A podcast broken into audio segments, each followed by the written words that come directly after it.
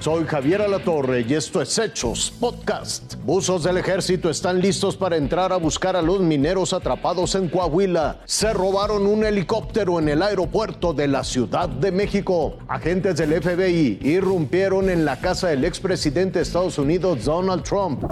Dicen que cuando lagrimea una pared de carbón en una mina hay que salir de inmediato. El minero que baja un pozo arriesga su vida. Los pocitos son los lugares más peligrosos más que las minas. Ya son cinco días y aún no han logrado traer a la superficie a los 10 mineros. Pero no es un problema de capacidad de equipo. Desde el miércoles pasado, cuando los mineros se toparon con un río subterráneo, la fuerza del agua inundó 34 metros los tres accesos de los pozos. Esperamos en Dios encontrarlos vivos, que estén en, alguna burbuja de aire, en el, que se hayan podido resguardar. Eso es lo que esperamos. Y esa también es la, es la esperanza de las, de las familias.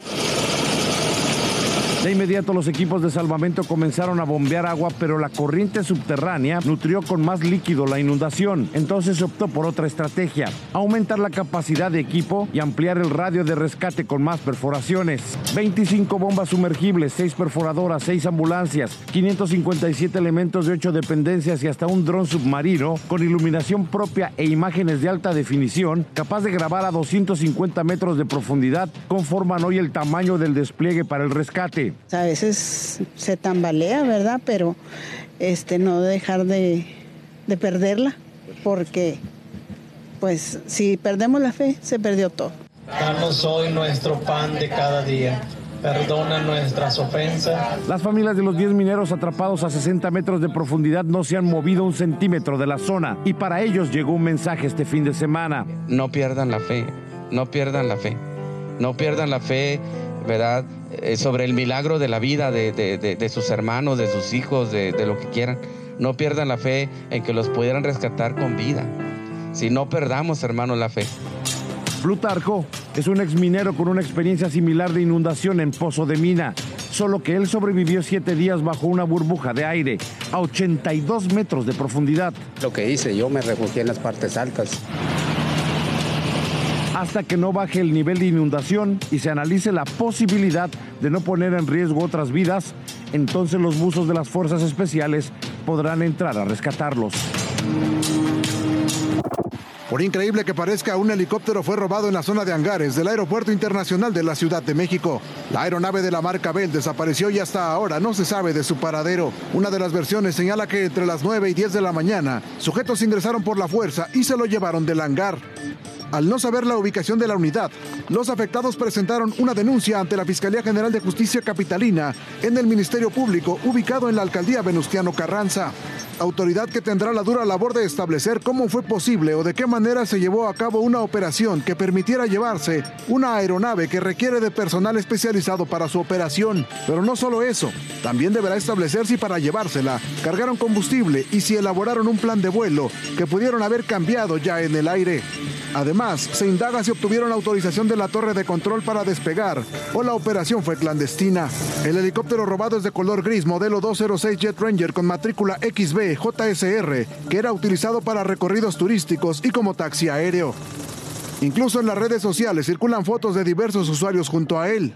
Las primeras indagatorias refieren que el propietario es presuntamente Jesús Silvestre Ríos. La fiscalía ha dado intervención a peritos para recabar todos los indicios en el lugar, así como a policías de investigación para recopilar entrevistas y los videos de las cámaras de la zona para establecer de esa manera cómo es que una aeronave fue robada y hasta ahora no ha sido encontrada. Javier. La orden de cateo en la residencia privada del expresidente Donald Trump fue ejecutada esta mañana por agentes del FBI como parte de una investigación sobre su manejo de documentos de la Casa Blanca. Trump no estaba en su residencia en ese momento.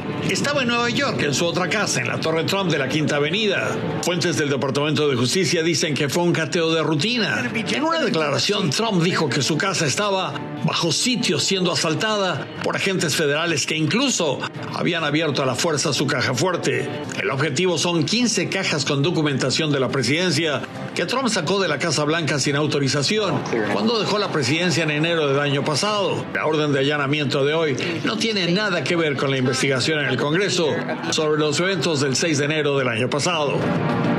A pesar de que la Casa Blanca dice no tener idea de lo que está ocurriendo, la realidad es que al expresidente lo protege el servicio secreto cuando está y cuando no está en su casa. Hay un contingente que viaja con él y hay otro que se queda cuidando la propiedad, la casa.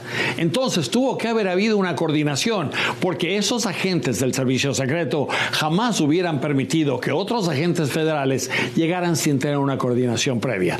Entonces eso es lo que ocurrió. Una cosa más, los investigadores del Departamento de Justicia estuvieron ya en Mar-a-Lago en junio y le advirtieron al presidente, al expresidente, que regresarían por todas esas cajas y que necesitaba enviarlas de regreso él a Washington lo antes posible.